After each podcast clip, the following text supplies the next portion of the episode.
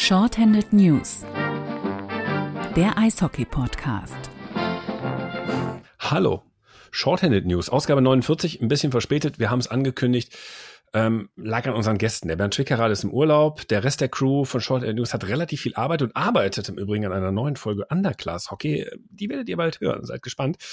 Und äh, außerdem ähm, haben wir gedacht, so, hm, es geht so langsam Richtung Saisonvorbereitung und den großen Checks der Teams in der deutschen Eishockey-Liga. Und deshalb haben wir uns gesagt, die nächsten Wochen werden wir uns, oder die nächsten zwei bis drei Wochen, werden wir uns mit prominenten äh, Gastteilnehmern äh, beschäftigen und sie auch einladen. Und äh, wir haben natürlich, weil wir über die Adler Mannheim heute auch reden wollen, haben wir Sven Metzger vom Eiszeit FM, dem Adler Mannheim Podcast, äh, eingeladen. Hallo Sven.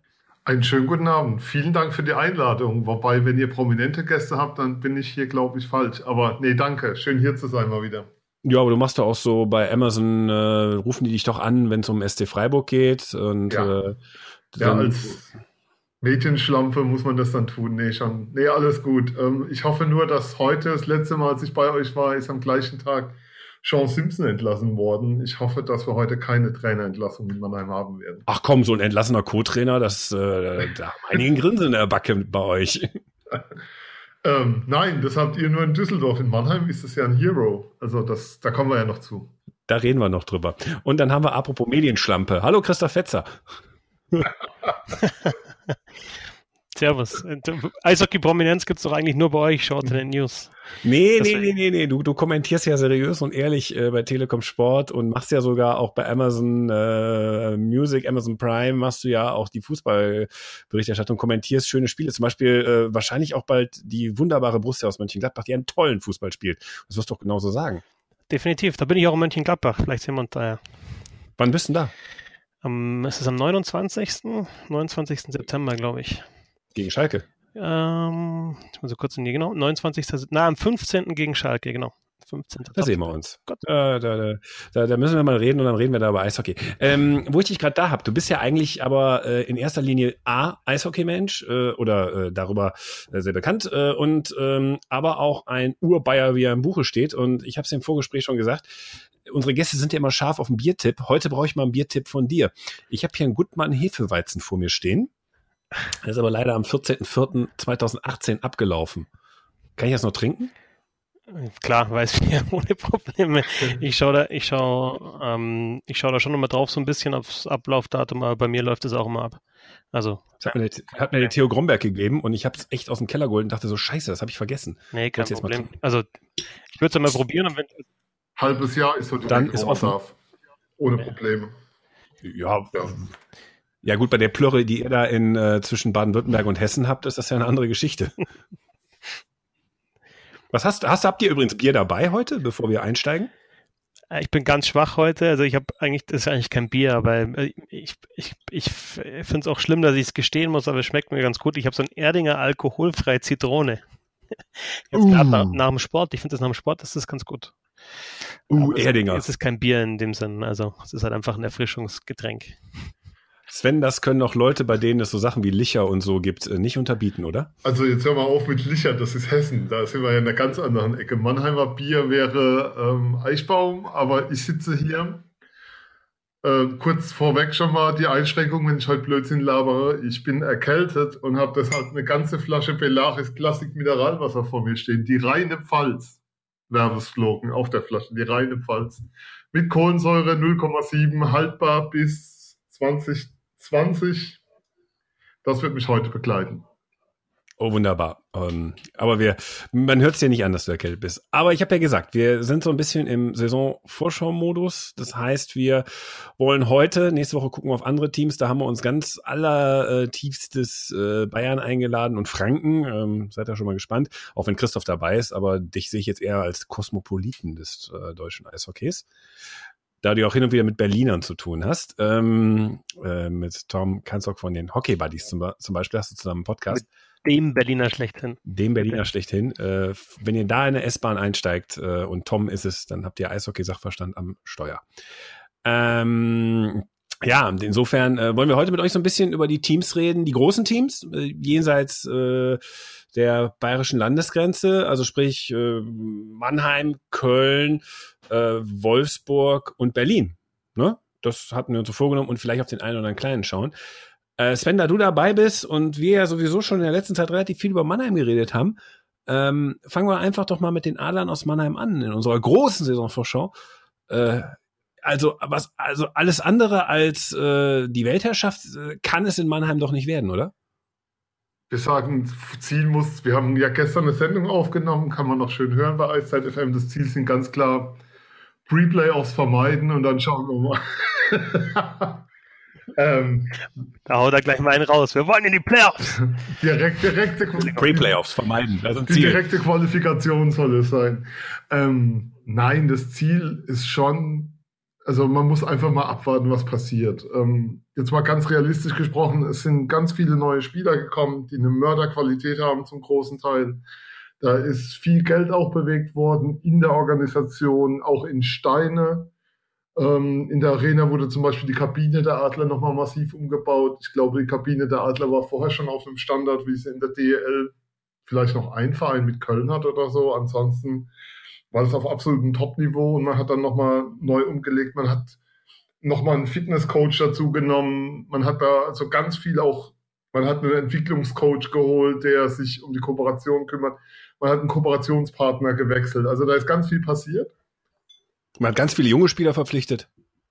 Ähm, die hat man ja schon gehabt. Also die hat Marze ja sozusagen zurückgeholt, wenn du darauf anspielst, wer jetzt alles auf einmal in Heilbronn spielt. Das sind ja jede Menge Spieler dabei, ähm, die da schon eine Perspektive haben. Um da gleich auf den Punkt zu kommen, junge Spieler in Mannheim, natürlich wird da ein junger Spieler spielen, aber es ist natürlich auch klar, dass es Zeit brauchen wird, weil was man sagen muss, das System der Adler, was sie über das letzte Jahrzehnt etabliert haben, die Adler haben einen großen Rückstand in den letzten Jahren einfach auf Red Bull München angesammelt. Du kannst es nicht anders sagen. Und was man jetzt erlebt, ist den Versuch, diesen Rückstand zu verkleinern und zu schließen. Aber das geht natürlich jetzt nicht, indem du sagst, du baust jetzt sofort eine vierte Reihe auf, nur noch mit jungen Spielern. So wird es nicht funktionieren. Wobei du mit Hunger, Ecker, Möser und Seider, der in den Testspielen immer gespielt hat, schon auch junge Spieler hast, in Anführungszeichen.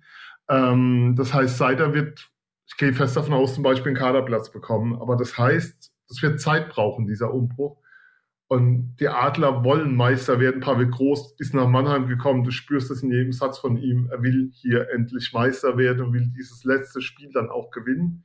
Das ist überhaupt keine Diskussion und das kann man nicht kleinreden. Aber ob das in der kommenden Saison schon alles so klickt und klappt und ob das hinhauen wird, das ist die Frage, die ich momentan nicht beantworten könnte. Also, würdest du mich fragen, glaubst du, dass die Adler in den nächsten drei Jahren mit Sicherheit Meister werden, würde ich sofort sagen, ja mit dem, was da investiert wird und gemacht wird. Würdest du mich fragen, werden die Adler nächste Saison Meister, würde ich sagen, äh, warten wir mal ab. Mir fällt übrigens gerade ein, äh, bevor du, Christoph, vielleicht mal zu den Adler Mannheim übernimmst, man kann das letzte Spiel äh, in der deutschen Eishockey-Liga auch gewinnen und äh, trotzdem nicht äh, Meister werden. WEG hat es letztes Jahr gemacht, 7-3 gegen Krefeld, 52. Äh, Spieltag, Hauptrunde raus geht. Aber Pavel Groß würde sich, glaube ich, nicht damit zufrieden geben, das 52. Spiel zu gewinnen und dann in den Urlaub zu gehen. Das ist, glaube ich, auch nicht der Anspruch in Mannheim. Ja, also ich, ich, musste vorher schmunzeln, als, als Sven dann gesagt hat, Ziel muss sein, habe ich mir schon überlegt, was ist das jetzt? Also wenn du jetzt in der Vorsaison im Halbfinale warst, dann, dann muss halt das Ziel der Adler Mannheim sein, ins Finale mal mindestens zu kommen. Also, oder jetzt mal wieder ins Finale zu kommen ist halt alles nicht so einfach. Also das Ziel haben halt mehrere Mannschaften und also realistisch musst du jetzt sagen, das Ziel müssen jetzt in der neuen Saison München, Berlin, Mannheim und Nürnberg haben und das sind dann schon vier Mannschaften und, und vielleicht sogar noch eine oder eine andere mehr und, und es gibt halt nur zwei Plätze im Finale. Insofern wird es halt, ja, aber muss sich Mannheim, glaube ich, schon daran messen lassen, ob sie, ob sie halt da den nächsten Schritt machen können, jetzt nachdem die letzte Saison dann eigentlich, finde ich, zum Gefühl her ganz gut geendet hat, aber halt dann doch mit einem 1 zu 4 im Halbfinale gegen München, was dann doch, ja, zumindest was die Serie anbelangt, recht, recht deutlich ausschaut. Ähm, Groß ist ein super Trainer, muss man aber auch erstmal abwarten, wie er sich bei Mannheim macht. Also Wolfsburg ist halt einfach ein anderes Pflaster.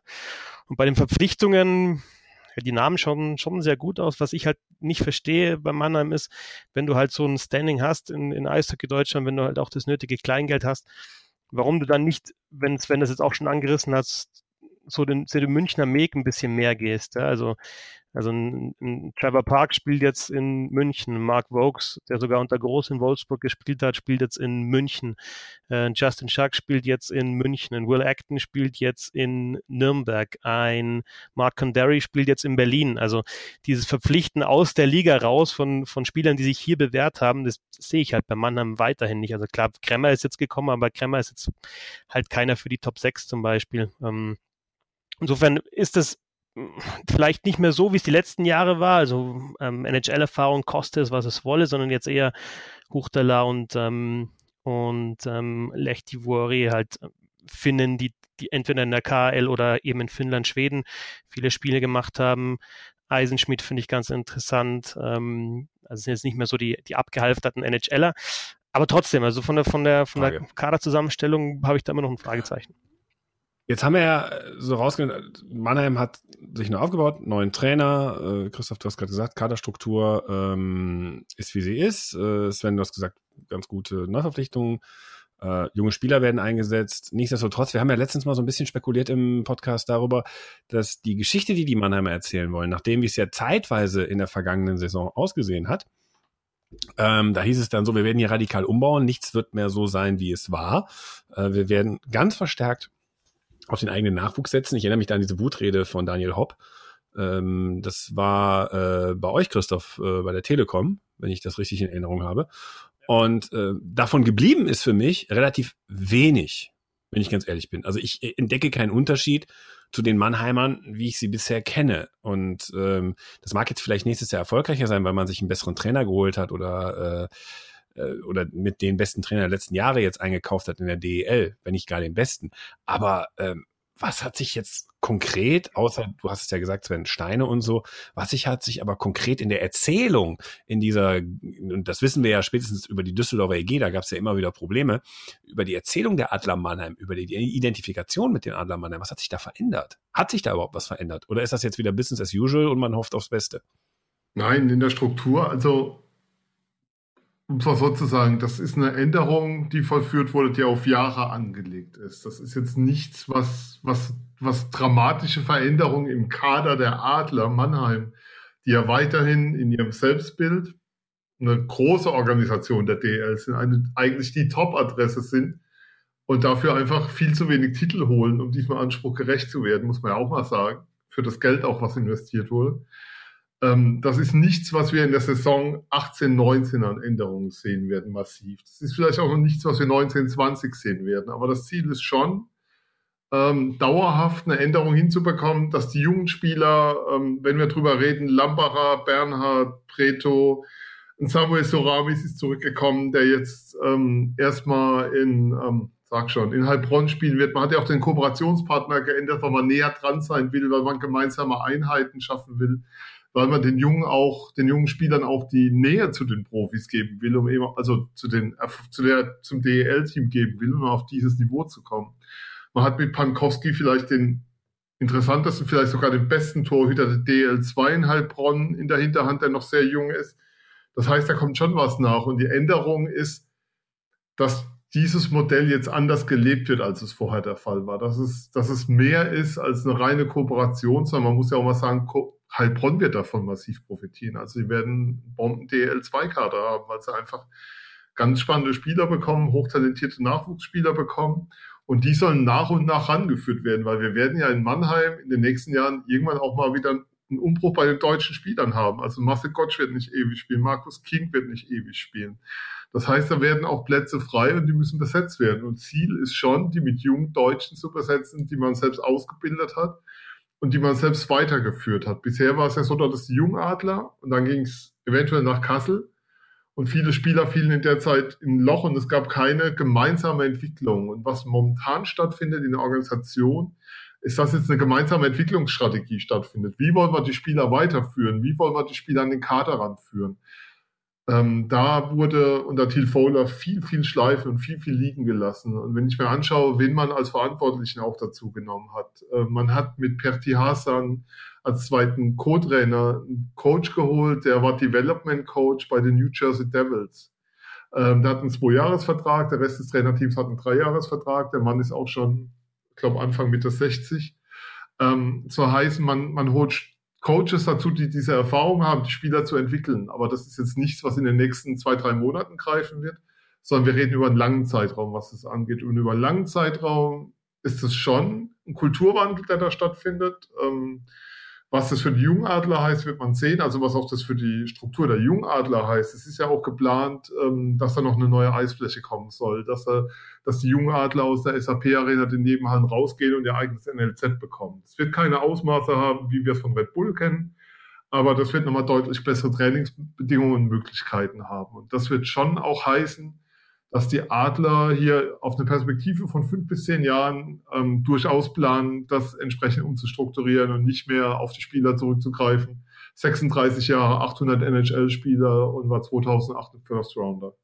Also das ist schon ein Kulturwandel, der da stattfindet, aber der braucht Zeit. Und zu verlangen, dass wir da im September jetzt fünf Junge sehen und eine vierte Reihe besteht aus Lamperer, Bernhard und Soramis oder so, das wird es nicht geben. Das ist auch klar, weil dafür ist der Kader zu groß, die Qualität zu hoch im Kader und dafür sind auch die Ansprüche im Umfeld in Mannheim zu groß. Du kannst in Mannheim kein Team aufs Eis schicken und sagen, guck mal mal, was wird, Viertelfinale wäre ganz schön, wenn es Pre-Playoffs werden, wir fliegen raus, ist auch okay. Das funktioniert nicht.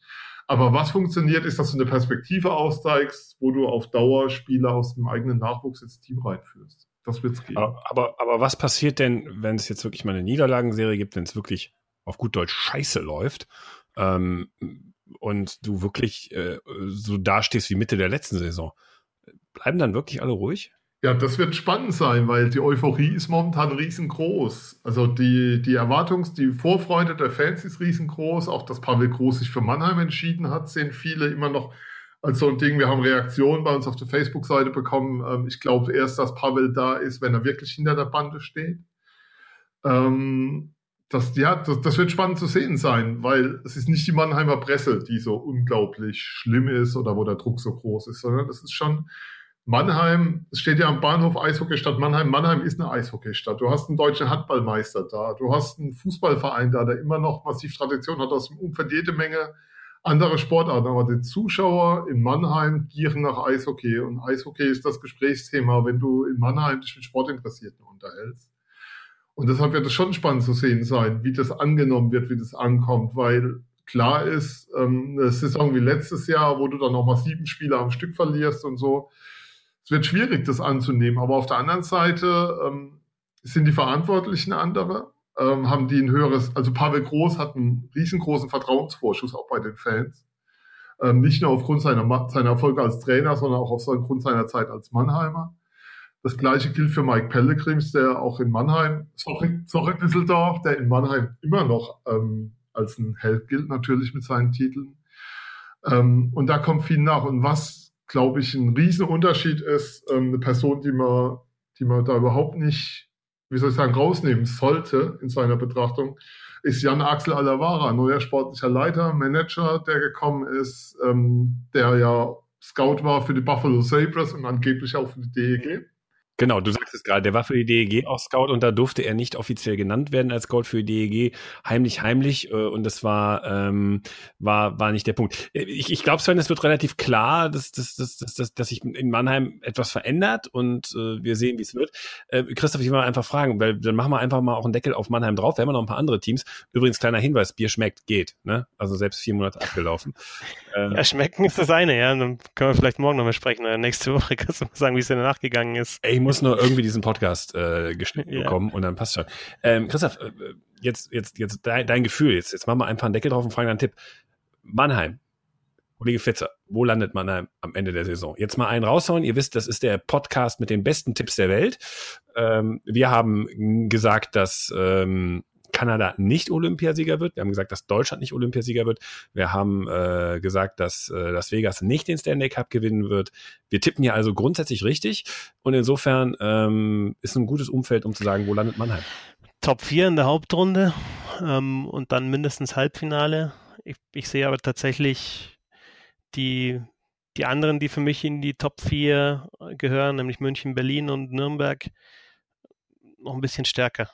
Aber ich lasse mich gern überraschen. Bin auch auf die, auf die neuen Kontingentspieler, die, die sie geholt haben, gespannt und vielleicht eine kleine Anmerkung auch noch zu den jungen Spielern. Also ich glaube, da kann jetzt schon so eine kleine Sogwirkung entstehen. Also wenn Moritz Seider das drauf hat, äh, DL zu spielen, 10, 15 Minuten. Ich glaube, dann wird ihn Pavel Groß das auch spielen lassen. Und was weiß ich, wenn Samuel Zuramis in der vierten Reihe oder dritten Reihe Center spielen kann, das drauf hat, dann könnte ich mir auch vorstellen, dass Groß ihn das spielen lässt. Hat er bei Fabio Pfohl in Wolfsburg auch gemacht. Also, also alle spricht immer über Seider. Ich finde zum Beispiel Zuramis auch interessant. Der, der, der, hat dreimal in Folge die DNL gewonnen, war jetzt ein Jahr in Salzburg. Ähm, also, und ist jetzt 20.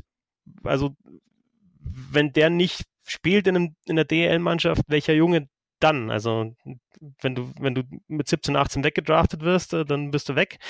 Und ich meine, das ist eigentlich die Ausbildung, die du momentan kriegen kannst in Deutschland. Dann erwarte ich mir aber auch, dass der dann, wenn er in einem DL-Kader steht, vielleicht auch Einsatzzeit bekommt. So, Sven, jetzt darfst du tippen. Du willst von mir jetzt einen Tipp für die Adler. Den habe ich gestern schon in unserer Aufnahme bei Eiszeit FM gegeben. Ich wiederhole mich gerne.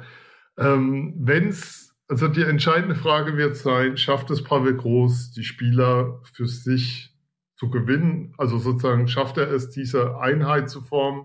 Weil das, das was er verspricht als Eishockey, unangenehm, laufintensiv, 60 Minuten, gnadenlos arbeiten, eklig spielen, das verlangt auch, dass er, dass die Spieler das mitmachen. Und ähm, da ist schon der Punkt, wenn es, wenn es nicht klickt, wird es ein zähes Jahr. Aber wenn das klickt mit all den neuen, über die Finnen wurde mir vorgeschwärmt von Verantwortlichen anderer Vereine. Man hat den Captain geholt des Calder Cup-Siegers mit Ben Smith. Ähm, wenn das klickt, dann wird es für die Adler eine sehr, sehr lange Saison, da bin ich mir sicher. Was heißt lange? Komm, hau einen raus. Dann, dann machen sie die letzten Spiele der Saison mit. Gut. Gegen wen werden wir sehen? Ähm, sicher nicht gegen die Kölner Haie, oder? Also Mannheim-Köln, das Finale kann ich mir beim besten Willen nicht vorstellen. Ähm, das liegt mehr an Köln als an Mannheim. Ich denke, also das für Köln ist das halt bestenfalls eine Übergangssaison jetzt. Also die waren für mich eigentlich jetzt vor der letzten Saison auch noch so irgendwie so gefühlt in den Top 4 drin, sind dann rausgefallen. 2016, 17 waren sie ja tatsächlich ja so mit in den Top 4, klare Halbfinalkandidat, haben das auch nicht geschafft, aber jetzt sind sie für mich da dahinter, also irgendwie so fünf, sechs, sieben. Also ich finde, dass die, die, die Großen jetzt da, also auch was die Leistung anbelangt, die Großen da den Haien enteilt sind. Ja, ähm, das finde find das, find das mutig, dass du Übergangssaison sagst, weil ich, ich, ich glaube, ähm, in Köln, auch wenn das sicher die realistischere Sichtweise ist, ähm, auch nach der Ehrhoff-Geschichte, dass er jetzt auch aufgehört hat. Trotzdem, jetzt ist jetzt der erste Kader, den, den, den Peter Dreiseite so zusammengestellt hat, wirklich für sich. Ähm, ich weiß nicht, ob das für die Kölner reicht. Also die Ungeduld ist da relativ groß. Und wenn man jetzt zum Beispiel heute, das habt ihr nicht mitbekommen, ähm, heute in, in, einer großen Boulevardzeitung, es war nicht die Bild, sondern der Express in, in Köln, der dann die äh, allseits bekannte Geschichte von Moritz Müller macht, dass der ja sich sehr hochgearbeitet hat, ähm, alleine in Köln war, als er aus dem Osten kam, ähm, mit seinem Vater auch da unterwegs war. Äh, diese, diese Geschichte wird nochmal erzählt. Da wird schon wieder gut vorgewärmt in Köln, medial, ähm, Bock auf die Haie zu haben, weil es jetzt auch mit dem Abstieg des FC so der Verein ist, der am ehesten mal in der ersten Liga an was schnuppern kann. Und ich sehe da schon wieder ein sehr großes Druckgebäude, was aufgebaut wird. Das ist in Köln echt ein Problem. Und ähm, ich bin gespannt, wie das ausgeht, weil ähm, der Trainer ist sicherlich äh, jetzt etwas akzeptierter als die Trainer davor, aber bin mal gespannt. Ich habe nicht gesagt, was, was das Kölner Umfeld erwartet, sondern ich habe gesagt, was ich erwarte. Also ich, ich denke, dass es da einfach ähm, erstmal, da muss erstmal wieder ein bisschen Ruhe einkehren. Wenn du jetzt auch siehst, wer die letzten Jahre aufgehört oder hat oder rausgeworfen worden ist. Also jetzt Erhoff natürlich Karriereende. Aber da hat man auch so ein bisschen ja mitbekommen, dass halt einfach, also, oder ist ja offensichtlich, dass er sich das halt einfach nicht nochmal antun wollte dann. Ähm, die Geschichte mit Gogula, ähm, dann vor den Playoffs Lalonde und letztes Jahr vor den Playoffs Hager deswegen ist vielleicht jetzt ganz gut, dass man sich so einen wie Pinisotto äh, geholt hat, dass man halt so einen Stress nicht nochmal hat. Ach so, mit Pinisotto hat man keinen Stress mehr. Okay. äh, also da hat es ja schon in der Vorbereitung schon wieder, ich meine, wir haben letzte Woche drüber geredet, ne? Dass man sich mit Pinisotto irgendwelche Ruhe holt. Also da ist echt mein Gedankengang, keiner wollte ihn, Köln hat ihn genommen. Das sagt mehr über Köln als über Pinisotto aus. Ähm, also wer jetzt nicht, wer nicht gemerkt hat, dass es ironisch gemeint war von mir, dem, dem muss ich, dann muss ich das jetzt nochmal explizit sagen. Also, ja. Okay. Ja, wobei du weißt es nicht. Ne? Manchmal ist das ja so auf der einen Seite, okay, über Steve Pinizotto ist genug gesagt worden. Ähm, Also es kann natürlich auch sein, dass es an so Städten wie in Köln, wo auch relativ schnell ein Spieler auch dann gehypt wird, äh, auch als äh, auch von, von Fans gemocht wird, weil ihn eben andere nicht mögen und dann da auch so eine, so eine Legende drum steht. Wenn Steve Pinizotto ab November, am 11.11. .11. einmal äh, ein Tough Guy als äh, oder als äh, Gun verkleidet auf einer Kölner Karnevalsbühne rumrennt, dann wird dem alles verziehen. Das ist da schon so. Also das kann durchaus schon gerade in, in, in dem Umfeld ganz gut funktionieren. Also hau ich jetzt mal so als These raus. Ja, hat halt in den letzten Jahren einfach nie komplett über eine Saison gezeigt. Also man muss dazu wissen, wenn Steve Pinisotto einfach Eishockey gespielt, ist er möglicherweise der beste Power Forward der Liga, zumindest einer der besten. Also das ist einfach ein hart spielender äh, äh, Außenstürmer, der gut Schlitsch laufen kann, der gut an der Scheibe ist, der einen Torriecher hat, der natürlich eine physische Präsenz hat, also ein toller Eishockeyspieler, aber es ist halt immer noch äh, nicht nur das, sondern einfach halt auch der, ja, der Mensch Steve Minnesota, der ab und zu einfach mal durchdreht. Und also wenn, wenn er sich in einem Halbfinale beim deutschen Meister nicht unter, äh, unter Kontrolle haben kann, dann weiß ich jetzt nicht, ob er sich in Köln eine ganze Saison unter Kontrolle hat. Also ich meine, wann geht es das erste Mal gegen Straubing? Äh, wann geht es das erste Mal gegen München? Düsseldorf vielleicht in den Derbys, da ist er vielleicht dann auch so einer, der, der einfach mal überzieht. Also ich würde es mir auch wünschen. Ich schaue ihm ehrlich gesagt, wenn er Eishockey spielt, schaue ich ihm gern zu. Das also wird man vielleicht dann auch in Köln dann jetzt in dieser Saison sehen, dass er halt einfach wirklich gut ist. Ähm, aber alles andere gefällt mir halt absolut überhaupt nicht und ich, ja, wie gesagt, das kann halt dann auch schnell kippen. Sven, was, was kriegst du so von Köln mit? Ich meine, jetzt gehen wir mal so ein bisschen, bisschen da rein. Ich meine, Marcel Müller, ne, den haben sie zurückgeholt. Der liegt jetzt erstmal bis bestimmt Jahresende, liegt er auf Eis mit dem Kreuzbandriss. Ja, insgesamt ist Köln für mich immer noch so ein Verein, also jetzt von außen betrachtet. Als Mannheimer muss man da immer ein bisschen, wie soll ich sagen, vor der eigenen Tür liegt da genug rumzukehren. Aber Köln ist schon auch nochmal so ein Verein, die wären gerne größer, als sie sind, ist so mein Eindruck. Ähm, auch was den Kader angeht, wenn ich mir anschaue, wer alles gegangen ist, ähm, sind ja jetzt, glaube ich, alle Namen gefallen, haben wir Schack erwähnt, der nach München gegangen ist. Da, da bricht schon einiges weg.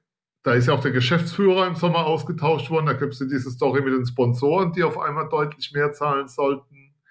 Ähm, der übrigens beim S Wobei das mit dem Geschäftsführer, da hat ja den Kölner, wenn man jetzt, das, das kriegen wir ja hier mit, äh, das war durchaus ein Wechsel, der in Köln sehr positiv angenommen worden ist, äh, weil den, den sie jetzt haben, der scheint ein bisschen ähm, näher an den Fans zu sein und auch im Gespräch als sein Vorgänger, ich glaube Müller hieß er.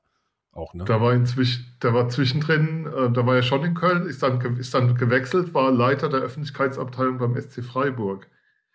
Insofern, guter Mann. Ja, da erkennst du ihn ja. Guter Mann. Ja, also ist, ist, ist das so? Ist das so, weil da kennst du dich ja jetzt aus, ist das so, dass äh, der etwas äh, menschennäher ist, als das äh, vorher bei den Kölner Haien der Fall war? Also mir wurde von Köln, ich kenne ja, man kennt ja um die Haie rum ein paar Leute, mir wurde da berichtet, dass das ein sehr angenehmer Mensch sein soll. Direkt mit ihm hast du nichts zu tun, weil Freiburg die Presse mit dem Pressesprecher arbeitet einfach. Das ist dann sozusagen nochmal die Stufe drunter, also er war drüber und Nee, ähm, das scheint zu passen, aber insgesamt die Mannschaft gibt's für mich, auch mit der Unruhe nach der Saison und so, gibt's für mich nicht her. Und wenn ich mir jetzt so die Abgänge und die Neuverpflichtungen nebeneinander stelle, dass, die, dass ich die auf einer Stufe sehe mit diesen Top 4, dann kommt vielleicht sogar noch Ingolstadt davor, wenn es funktioniert bei denen. Und dann kommt Köln, ich weiß nicht, äh, sorry DEG, aber ich sehe Köln und Düsseldorf so auf der Stufe dahinter so Plätze, wo sind wir dann, sechs, sieben auf der Ebene stehen. Ja, aber in Düsseldorf machst du damit keinen Bange. Stichwort Düsseldorf im Übrigen. Ja. Ähm, Finde ich, finde ich total bemerkenswert. Wir hatten jetzt am, am Wochenende war hier Saisoneröffnung in DEG, das machen die ja in der Innenstadt seit jetzt zum zweiten Mal. Das ist ganz nett.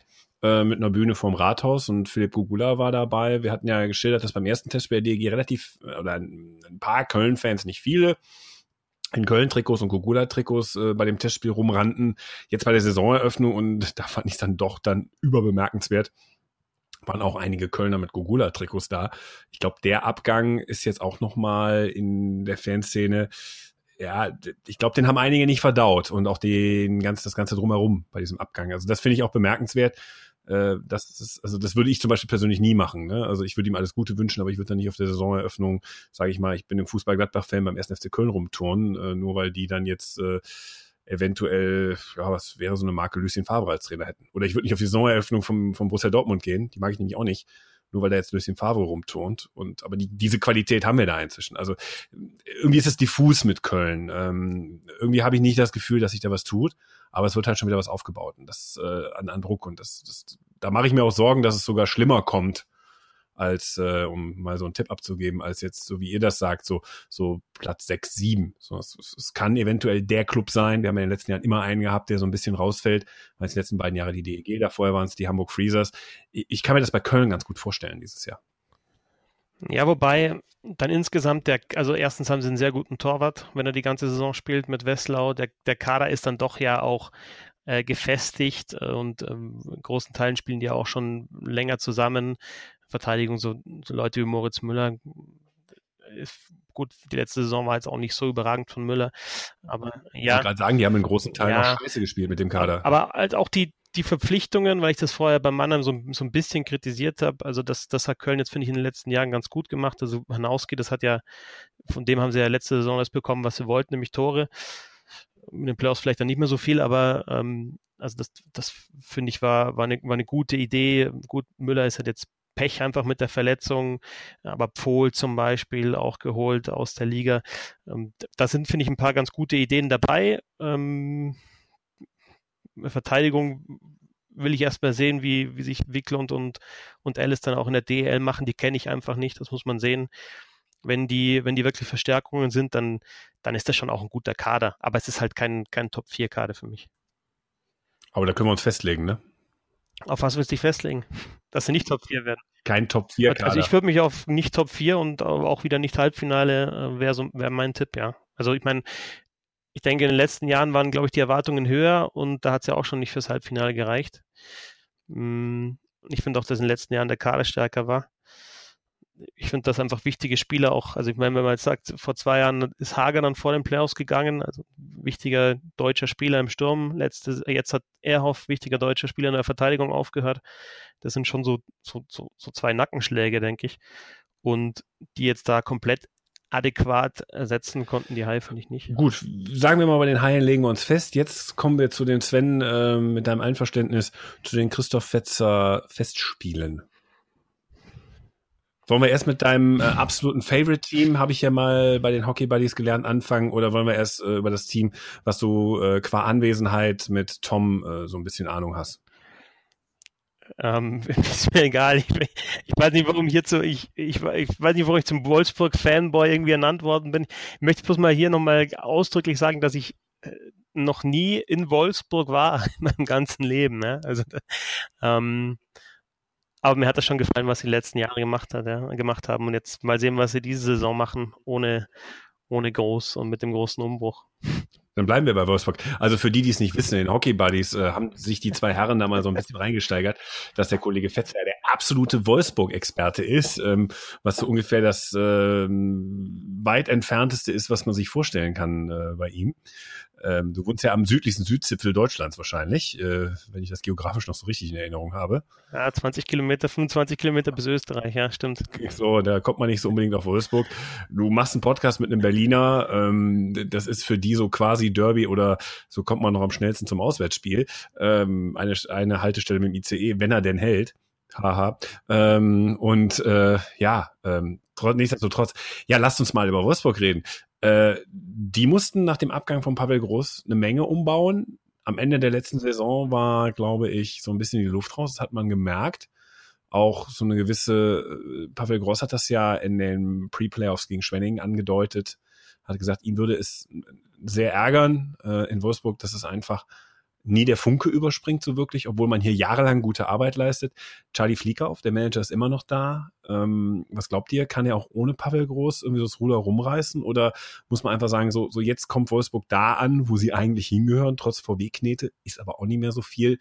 Also sprich so ein Team, das immer mal in die Playoffs rutschen kann, aber nicht muss. Du musst halt sagen, dass die letzten Jahre einfach overperformed haben, Jahr für Jahr. Also ich sage jetzt mal, sogar letzte Saison ist es vielleicht sogar noch mehr, als man ja mit dem Budget und den Voraussetzungen erwarten hätte können und die Jahre davor mit, mit Finalteilnahmen oder regelmäßig Halbfinale, das war ja einfach überragend. Und jetzt ist es halt schon, das ist halt schon ein Wahnsinnsschnitt mit, mit, äh, mit dem Großabgang. Da muss man sagen, dass die komplette Center-Position jetzt neu besetzt ist. Also Haskins hat ja die Karriere beenden müssen, Vokes ist nach München, äh, Pfohl ist nach Köln und dann haben noch Dixon und Krebs letzte Saison Center gespielt, da in Wolfsburg, die sind auch nicht mehr da. Also musst allein schon mal diese Position komplett neu besetzen. Du musst die, diese eingespielte Reihe äh, Furchner, Fauser und eben Haskins musst du irgendwie neu zusammenstellen. Also ich glaube, dass da eben jetzt einer der Neuzugänge, Cole Castles, äh, den Job bekommen hat zwischen Furchner und Fauser. Also die müssen schon vor allem eben auf, auf der Trainerposition natürlich und im Sturm enorm umbauen. Ähm, ich, ich, weiß nicht, was man von Pekka Tirkonen erwarten kann. Es ist aber trotzdem, finde ich, wieder so ein ja auch so ein, so ein Wolfsburger Transfer auf der Trainerposition. Da wird jetzt keiner geholt, der irgendwie schon ewig lang in Deutschland gearbeitet hat oder irgendein Nordamerikaner, sondern ist dann halt ein Finne. Und ja, bei den Transfers war es halt, denke ich, von Flieg auf so, wie er es halt schon immer gemacht hat. Also mal aus der Liga, wie man halt bekommen kann, Mahacek, äh, Bergman, Möchel, Latta, der zwischenzeitlich dann ähm, auch in Nordamerika war. Also für die, für die keiner mehr Verwendung findet, so ungefähr in der DEL, haben die dann Platz und das funktioniert halt normalerweise schon, aber ich glaube halt auch, dass es gut funktioniert halt, weil eben Pavel Groß der Trainer war. Und jetzt ohne Groß muss man sehen.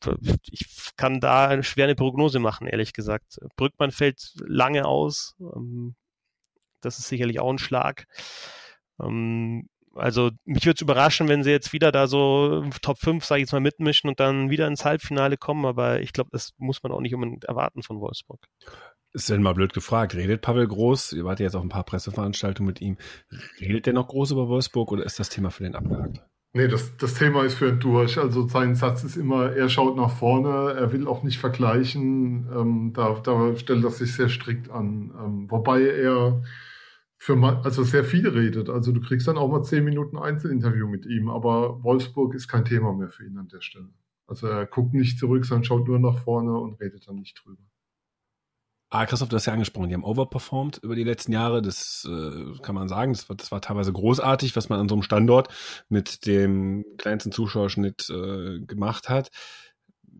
So die Sorge, wenn das jetzt nicht mehr so ist, ähm, hat der Standort eigentlich eine Zukunft? Mal jenseits der VW-Kohle. Also ich könnte mir da schon vorstellen, wenn es halt, sag jetzt mal, nicht mehr, nicht mehr für die Top Ten reicht, dass es dann halt, äh, dass es dann halt auch zuschauermäßig äh, sehr mau ist und dann ja, kann ich mir auch vorstellen, dass es ein Thema wird, aber oder Thema werden könnte, aber jetzt, also wir haben ja zumindest nicht vergessen dürfen, wir haben ja einen Teil von dem Erfolgsdu Fliegauf groß haben wir ja noch da und also Fliegauf halte ich sehr, sehr viel, ist ein guter Mann, guter Manager, äh, der ist auch noch bis 2020 hat er da einen Vertrag. Und ich denke, dass der halt einfach auch einen großen Ehrgeiz hat, einfach das fortzuführen, was er halt jetzt aufgebaut hat mit Pavel Groß. Dass es genauso funktionieren wird, glaube ich nicht. Aber vielleicht funktioniert es ja anders. Ähm, ich, äh, also Wolfsburg ist trotzdem, glaube ich, eine Mannschaft, die was Zuschauerschnitt und, und irgendwie Begeisterung äh, anbelangt, schon einfach von, von einer guten Platzierung abhängig ist. Also anders wie jetzt zum Beispiel vielleicht mal Krefeld oder Düsseldorf, Schwenningen, da kannst du mal ein, zwei schlechtere Jahre haben. Iserlohn, ich bin gespannt, ob das in Wolfsburg dann überhaupt ähm, funktionieren würde, wenn man da jetzt zweimal äh, zwischen 11 und 14 steht. Dann, dann könnte ich mir gut vorstellen, ja, dass es da halt einfach dann ja, bergab geht insgesamt mit der ganzen Organisation. Aber ob das jetzt, ob man da jetzt schon die DEL-Zukunft diskutieren soll, weiß ich nicht. Ist auf jeden Fall jemand, den man vielleicht für Auf- und Abstieg in äh, drei Jahren ist es ja, vielleicht mal so im Blick haben sollte, ne? Naja, also da würde ich jetzt schon eher mal andere nennen. Also die eher die, die halt einfach die letzten drei Jahre oder die letzten vier Jahre nichts gerissen haben. Also so, viel Respekt. Ja, aber so viel Respekt würde ich dann auch schon von, von, von einem Team wie Wolfsburg haben, dass man einfach ähm, da, ja, was ich, äh, Krefeld, äh, Straubing, selbst Düsseldorf muss man da, glaube ich, dann momentan schon eher nennen als, als, als Abstiegskandidaten, selbst in ein paar Jahren. Also da sehe ich Wolfsburg, ja, sehe ich Wolfsburg schon nochmal, soll ich schon nochmal eine Stufe drüber. Ähm, es war jetzt eher so gemeint, so nach dem Motto, wenn die, wenn es sich jetzt in den nächsten zwei Jahren halt eben nicht ergibt, das kann passieren, dass man irgendwie nicht in die Playoffs kommt oder dass man äh, nur Pre-Playoffs schafft, dass der Zuschauerschnitt auch, da ist ja eine 2 in der Regel vorne, ne? Also das ist ja, ist ja über 2000. aber nie über 3000. Ähm, wenn dich das so ein bisschen runtergeht und du dann merkst so, hm, da kommt auf einen Abstieg. Äh, ich glaube nicht, dass Krefeld, Straubing oder so, so Standorte, die auch sehr an der DEL hängen, ähm, es sich dann über sich ergehen lassen, sondern die werden auch noch mal ein paar Euro reinhauen. Ob VW dann sagt, okay, wir ziehen mit und dann gerade in der Saison, wo es Auf- und Abstieg wieder gibt, ähm, werden wir dann wieder den Etat erhöhen oder werden ein bisschen mehr reingeben, dass es wettbewerbsfähig bleibt. Man weiß ja nicht, ob sich andere dann übernehmen. Aber dann sehe ich Wolfsburg halt so in der Gefahr, dass man sagt, man, man hält das jetzt so State of the Art, aber dann kann es dann halt irgendwann nicht mehr lang. Ne? Weil äh, ich glaube, mit VW, das ist jetzt erstmal gedeckelt. Da gibt's Probleme, auch jenseits des Sports. Und äh, der Verantwortliche, Martin Winterkorn bei VW, der den Sport sehr begünstigt hat, ähm, weil er halt aber auch andere Dinge gemacht hat, der ist weg im Wolfsburger Sport. Und ich finde es immer noch spannend, was passiert jetzt eigentlich mit dem VW Wolfsburg, was passiert mit den Grizzlies Wolfsburg. Ähm, absehbar, wenn man sagt, der Konzern selber will das eigentlich gar nicht mehr so. Und dann wird es irgendwann eng, weil die anderen werden investieren in den nächsten Jahren, weil die natürlich alle an der DEL hängen. Also ich kann mir vorstellen, dass, die, dass Krefeld und Straubing auch Risiken bereit sind zu gehen, die vielleicht in Wolfsburg mal nicht bereit ist zu gehen. Ja, kann ich nachvollziehen, die Überlegung. Mir ist es irgendwie noch ein bisschen zu weit weg und, und es geht ja auch nicht nur ums, ums Geld, das da reingebuttert wird. Also man hört sich jetzt auch so ein bisschen an, als könnte man dann so mit, mit, mit Investment bestimmen, auf welchem Platz man am Ende landet. So ist es ja im Sport dann doch auch nicht immer. Also, Sie Mannheim. Also ist ja noch, ist ja noch ein paar Jahre hin, bis, bis wir Auf- und Abstieg wieder haben. Aber ja, also aktuell sehe ich da Wolfsburg nicht in Gefahr. Also ich sehe allerdings auch nicht, wie man halt so dieses, so ein absolutes Feuer dann, also eine, eine, eine, eine Begeisterung in der ganzen Stadt für Eishockey entfachen könnte. Ich glaube, das wird halt einfach nicht funktionieren. Also das, ich meine, die Erfolge waren jetzt, die waren zweimal im Finale, die haben, haben jahrelang wirklich super gespielt, waren, waren die Verlässlichkeit schlechthin in der Liga. Also wenn man jetzt vielleicht in die, in die, in die nähere Vergangenheit schaut, dann ist es natürlich München auch, aber ich meine, Wolfsburg war unglaublich konstant und das in, in jeder Beziehung halt einfach, was die Spieler, was die Spieler anbelangt, was äh, Trainerposition, ähm, Manager, was auch Erfolge anbelangt, das war immer da. Ähm, und trotzdem hast du jetzt nicht so natürlich die, die, diese Begeisterung, wie sie zum Beispiel in Mannheim, in, in Berlin, in Köln, Düsseldorf fast, wenn es Erfolge gibt, jetzt auch in München, wenn es große Erfolge gibt. Ähm, das, also, das, also ich glaube auch nicht, dass man das dann irgendwie nochmal hochhieven kann jetzt die nächsten Jahre.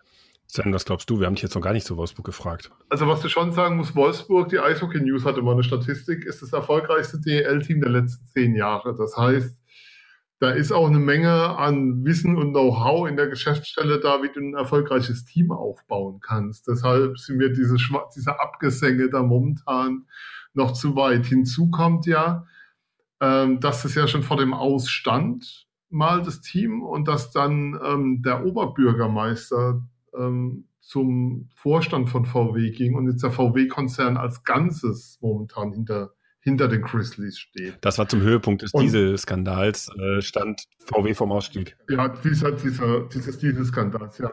Stand Skoda, die damals drin waren, vom Ausstieg.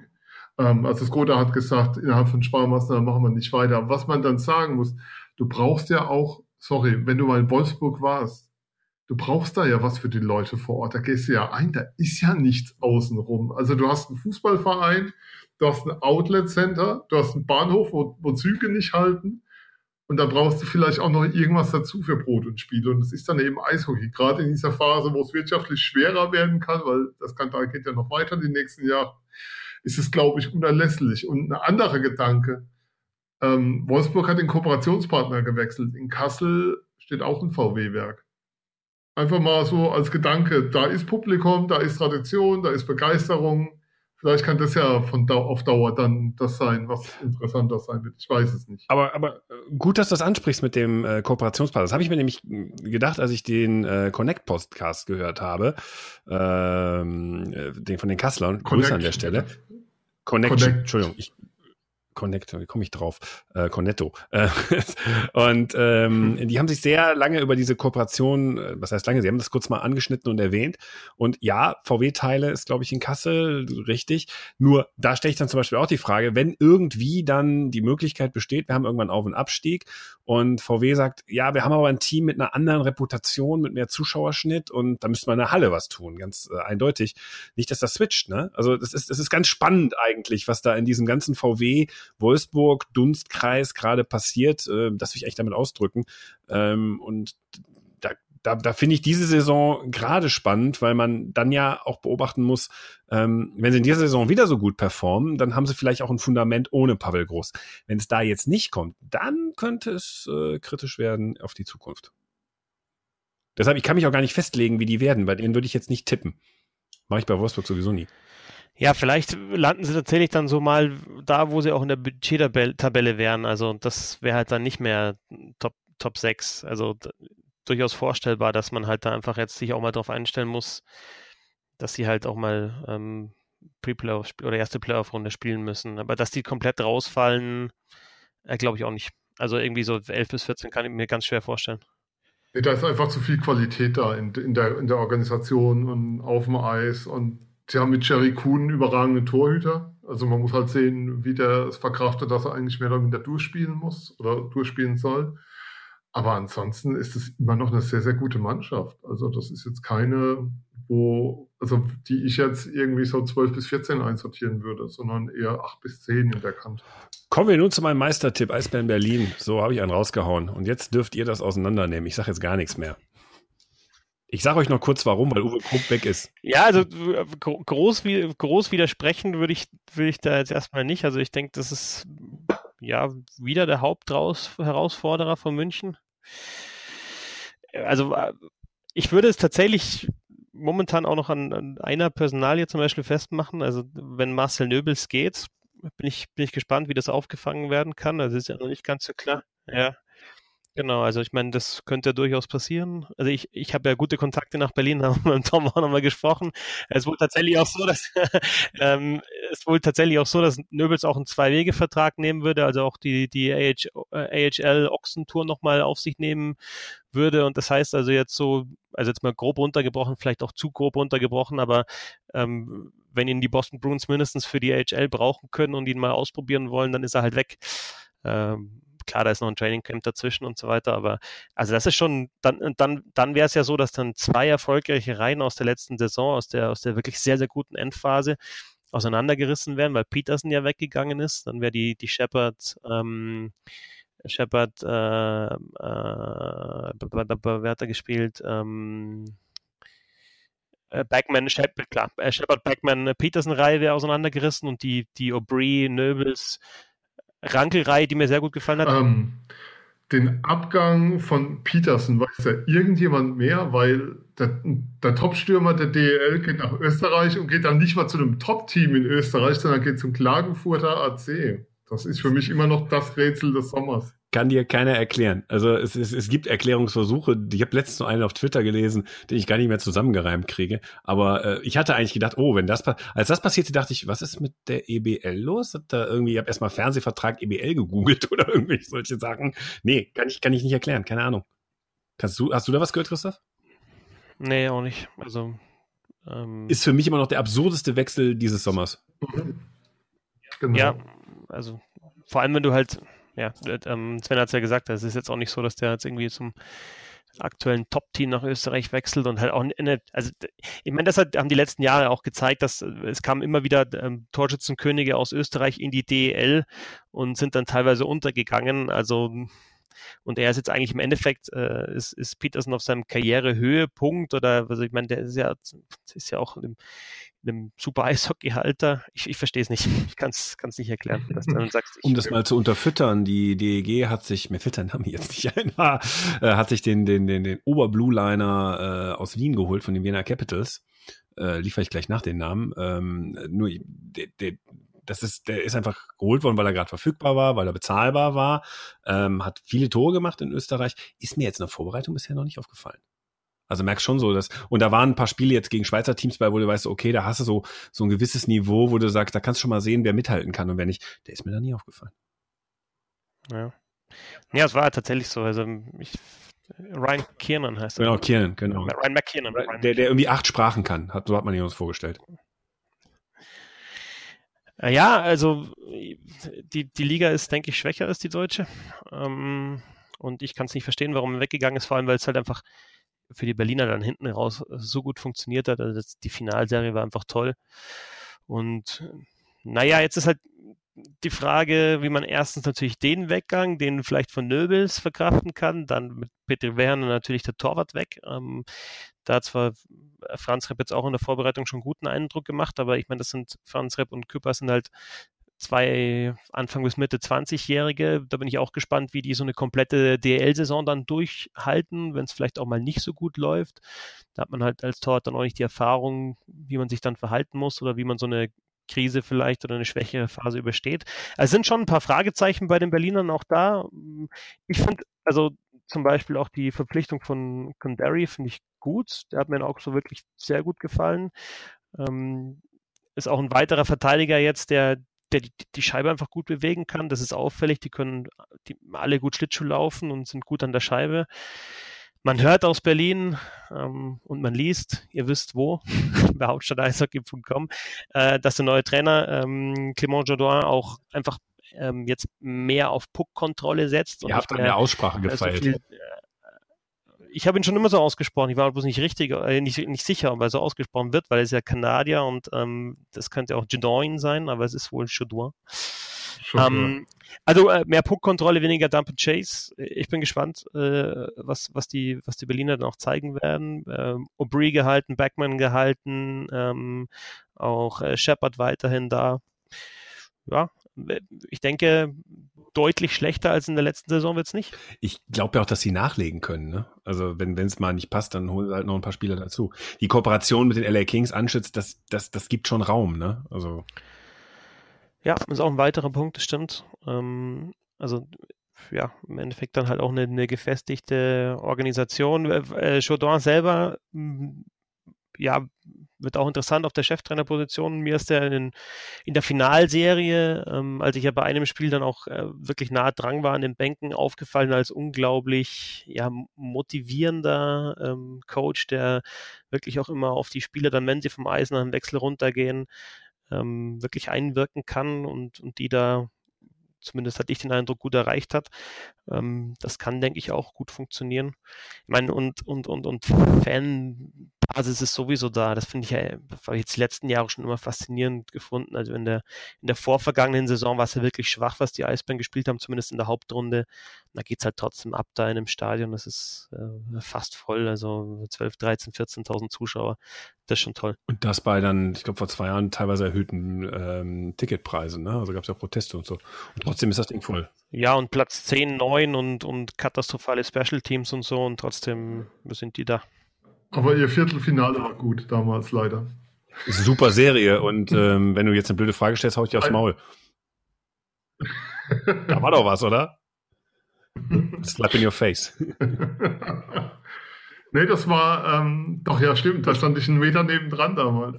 Also für das die, die es nicht wissen, unvergesslich, Spiel ja. 7, äh, Sean Simpson wird nach dem Ausscheiden gegen Berlin eine überragende Serie, muss man sagen. Äh, kommt ein SWR-Reporter an und fragt ihn und äh, wenn du einen Meter daneben standst, kannst du ja mal wiedergeben, was er sagte. Ja, also es ging einfach nur darum, ähm, ob er ihm ein Interview geben kann. Also ich ich habe es nicht gehört, was er ihm gesagt hat, sondern habe es dann erst später gesehen. Ähm, Mannheim ist ja in der Overtime ausgeschieden in Spiel 7 daheim, in einer Wahnsinnsserie. Und dann sagt Simpson zum SWR-Reporter, aber stell mir vernünftige Fragen, verstehst du, sonst schlage ich dich. Oder slap in your face war, glaube ich, die Aussage. Face war, glaube ich, die Aussage, die fiel eigentlich hätten die Adler, wenn sie sich so, wie sie sich als Organisation sehen, damals Simpson direkt danach entlassen müssen. Hat man nicht getan. Aus meiner Sicht bis heute ein Riesenfehler. Ähm, das war keine Ironie, ne? Nee, das war keine Ironie. Das ist ja immer das, wo man sich damit rausredet aus der Situation. Nein, da war definitiv keine Ironie. Er war einfach angefressen. Es kam alles aus ihm raus, wie er wohl wahrscheinlich ist einfach und ja. Hätte der Reporter doch mal wie er gegrinst, so gegrinst wie Sean Simpson in Brüne, Brünes. Ja. Hm. Das wäre schön gewesen. Da dann hätte es auch diese Bilder gegeben, die angedroht worden sind. Ich glaube, danach hat es dann keine Fragen mehr gegeben, welchen Charakter der Mann hat. Meine blöde Frage, Berlin, was glaubt ihr? Ähm, ich habe ja schon gesagt, was sie werden, weil ich, das liegt aber daran, weil ich München noch nicht so stark sehe. Aber das hört ihr nächste Woche. Also ich, ich würde München ähm, wieder mal nicht abschreiben. Ich glaube, dass das auch funktionieren kann, dass man, selbst wenn man die Mannschaft jetzt so umbauen muss, wie es halt jetzt eben über den Sommer nötig war, äh, dass das wieder funktioniert. Also das ist, denke ich, immer noch die Mannschaft, die man schlagen muss. Ähm, ich bin, also um vielleicht auch schon mal zu teasen dann auf nächste Woche, ich bin sehr gespannt auf Nürnberg, was da passieren wird. Halte die auch wieder für stark. Äh, ich denke, Berlin wird stark sein. Ich denke, Mannheim wird stark sein. Das sind halt einfach die Top 4 für mich. Und ähm, was dann in den Playoffs passiert, wage ich nicht vorauszusagen. Aber ich, ich, ich äh, denke, Berlin kann ein guter Herausforderer für München sein, ja. Ich sehe Berlin nicht ganz so stark wie ihr. Also die, für, für mich ist die große Frage, Küper und Franz Repp ähm, als Torhüter in die Saison, reicht das, um so weit zu gehen, um so weit zu kommen?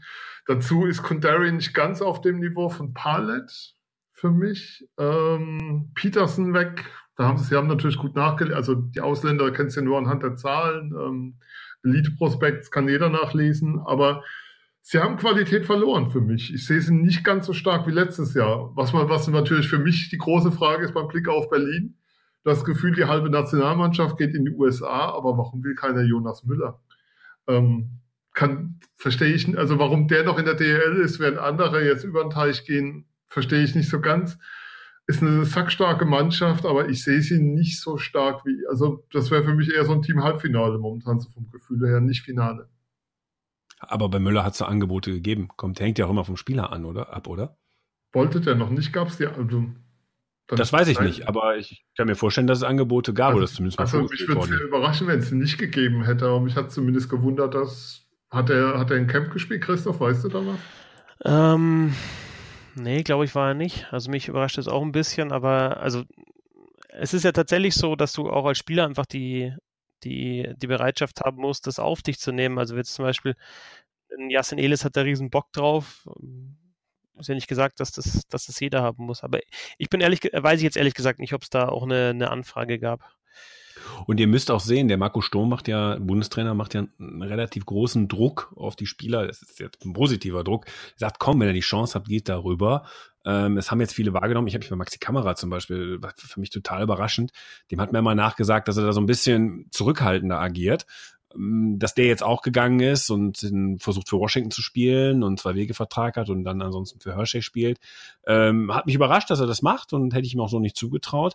Aber ähm, gut, es, es, kann auch Spieler geben, die sagen, nee, ich sehe das noch nicht für mich. Ne? Also, äh, Jonas Müller wäre ja um ein Haar ja auch derjenige gewesen, der die Goldmedaille, äh, das entscheidende Tor geschossen hat, also der Helmut Rahn des Eishockeys. Ähm, vielleicht sagt er, ich bleib noch mal ein Jahr im Umfeld. Wir wissen das alles nicht, aber es hat mich halt überrascht. So bin ich bei dir, Sven.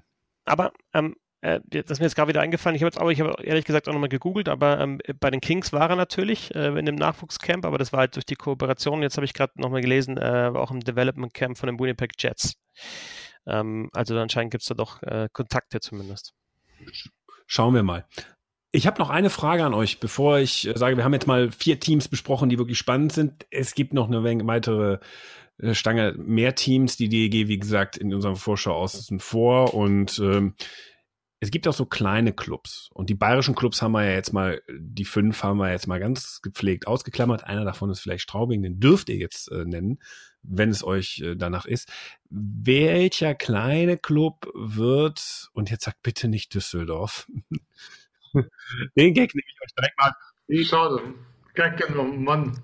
Verdammt, jetzt warum, warum nimmst du uns jetzt den Spruch? Warum klaust du uns den Spruch jetzt einfach schon? Das gibt's dann nicht. Den, den, den, muss ich, den muss ich, den muss ich klauen. Den, den Stil muss ich machen, weil er einfach zu blöd ist und, und falsch ist. Also, nein, welcher von den, von den etwas kleineren Teams, also jetzt zum Beispiel Krefeld, Straubing, kann auch Augsburg sein, Bremerhaven, ähm, Iserlohn, ne, gibt's auch noch. Ähm, die sind, wobei schon an der Grenze sind zum kleinen Team. Ähm, wer, wer wird so überraschen diese Saison? Wer wird, wer wird die, die Mannschaft sein, wo du sagst, die, die kommen in die Playoffs, obwohl die, die sind das Bremerhaven der letzten, der, dieser Saison?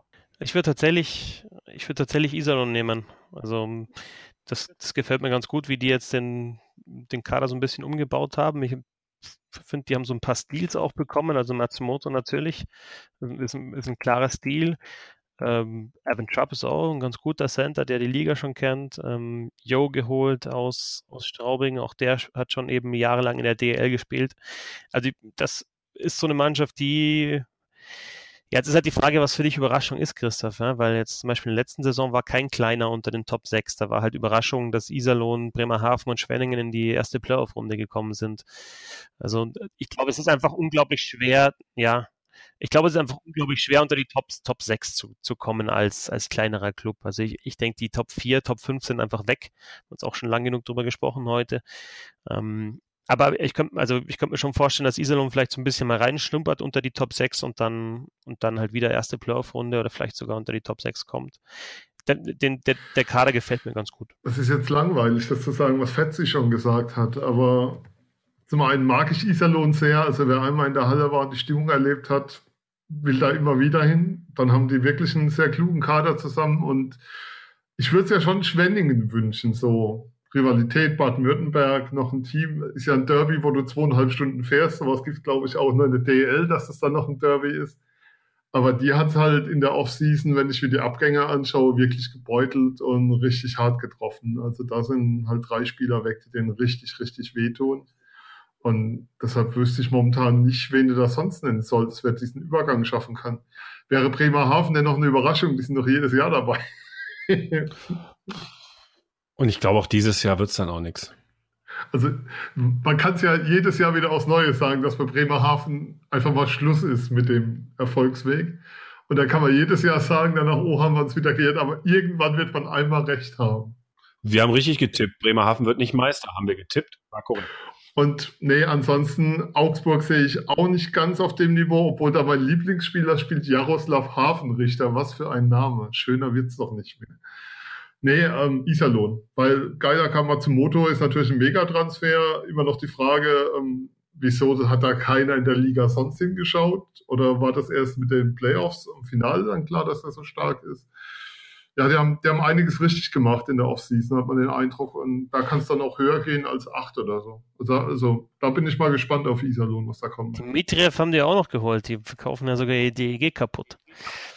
Ach, come on. Also da haben wir ja lang und breit drüber debattiert. Ne? Alexei Dimitriev wird in Iserlohn sicherlich eine andere Wertschätzung erfahren als bei der DEG. Bei der DEG galt er immer so als der beste unterschätzte Spieler der Liga. Äh, in Iserlohn werden sie ihm sicher eine andere Rolle zudenken. Da wird aber auch anders äh, Geld verdienen, weil er da auch äh, erste, zweite Reihe, erste, zweite Reihe Stürmer ist. Und äh, ja, da äh, glaube ich schon, dass das Angebot dann gut war und man bei der DEG halt eben nicht mehr verdienen kann, weil die DEG andere Prioritäten gesetzt hat.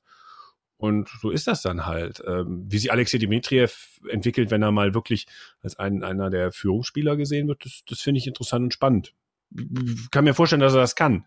Aber äh, das muss man erstmal beobachten. Also insofern. Meine andere Frage, wer wird denn letzter? Das ist ja die spannende Frage. So, wer wird denn der virtuelle Absteiger? Krefeld.